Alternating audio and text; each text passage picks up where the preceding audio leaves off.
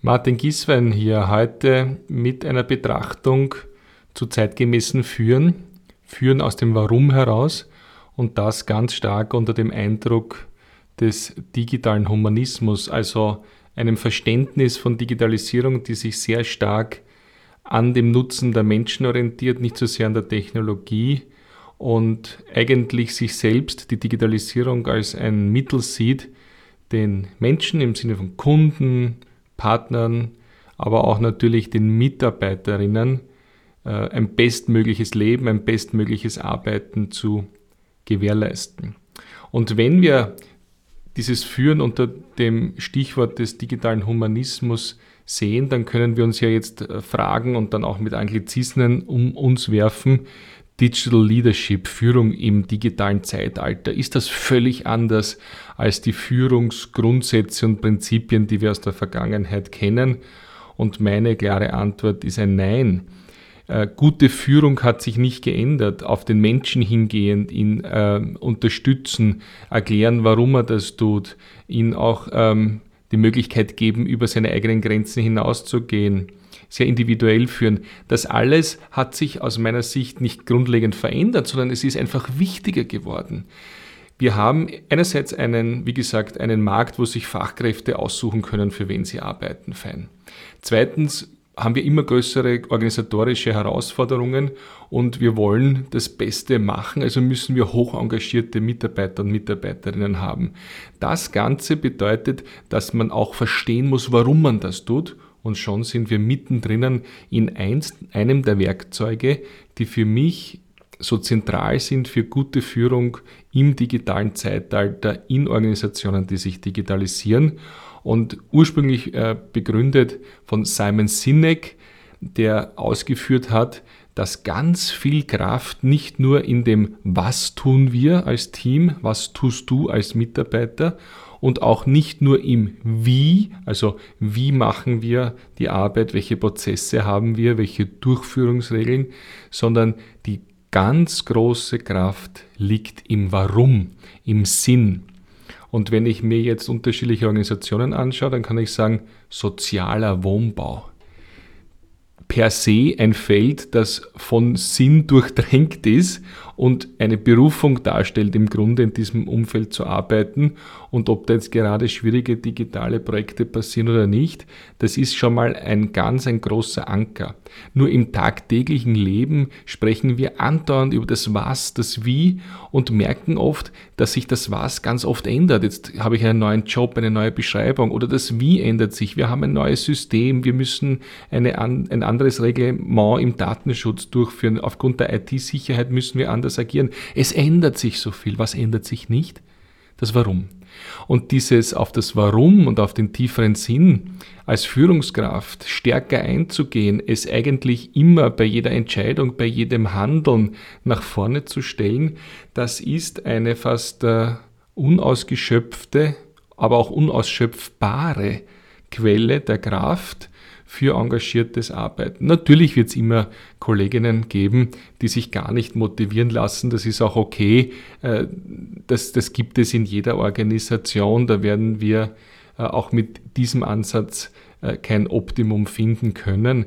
Aber bei dem Gros der Menschen, die in unseren Organisationen sich weiterentwickeln wollen, die auch eine digitale, nachhaltige Zukunft für unsere Organisation wollen, die werden ähm, in der Führung viel mehr mitgehen, mit der Führung viel mehr mitgehen. Wir sprechen hier sehr gern von Followship. Im Deutschen kann man das nicht so gut übersetzen mit ich folge jemanden, aber im Englischen dieses ähm, dem Idol oder dem Vorbild auch nacheifern, das hat schon etwas sehr Starkes und da muss man sagen, das ist nicht die Führungskraft allein, sondern das ist das sinnorientierte unternehmerische Handeln, dem wir hier folgen wollen. Es muss einen Sinn machen. Das spüren und hören wir in allen, fast allen Gesprächen mit unseren Mitarbeitern. Ich mache auch eine Verlinkung zu Simon Sinek auch noch einmal in den Notizen, sodass Sie diese Theorie ein bisschen stärker noch nachvollziehen können.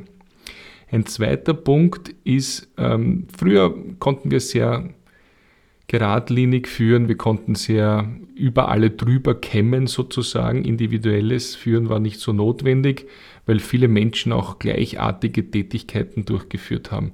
Heute im Sinne des Spezialistentums, ähm, des äh, vielseitigen Einsetzens von äh, Talenten in den verschiedenen, auch digitalen Bereichen, ist es so, dass wir sehr individuell führen müssen, dass wir auch äh, uns überlegen müssen, wie übergeben wir zum autonomen Durchführen einer Arbeit diesen Task, diesen Teil der Arbeit.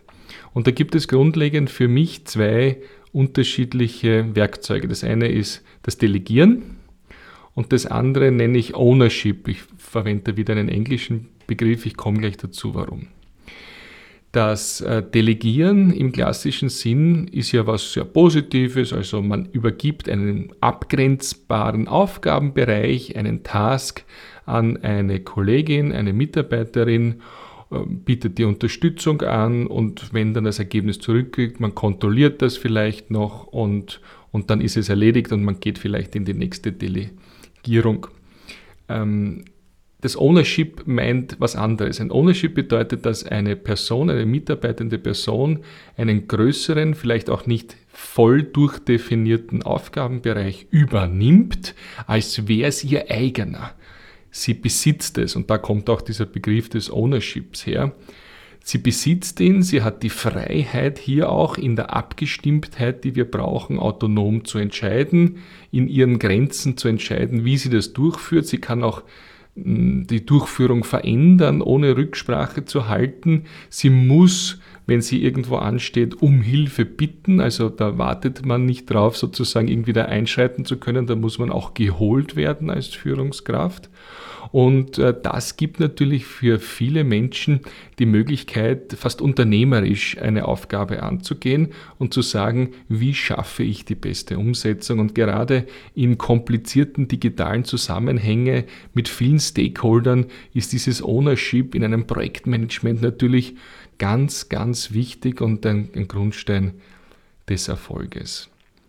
Wie unterscheide ich jetzt, wann delegiere ich und wann gebe ich Ownership?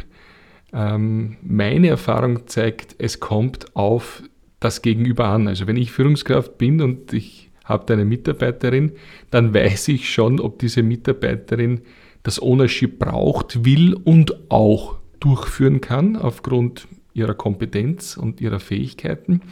Oder ob das eine Person ist, und ich kenne ganz tolle Kolleginnen, die so äh, ausgerichtet sind, die sagt, gib mir eine konkrete Aufgabe, ich werde das brav erledigen und dann zeige ich dir, was rausgekommen ist und dann nehme ich das nächste.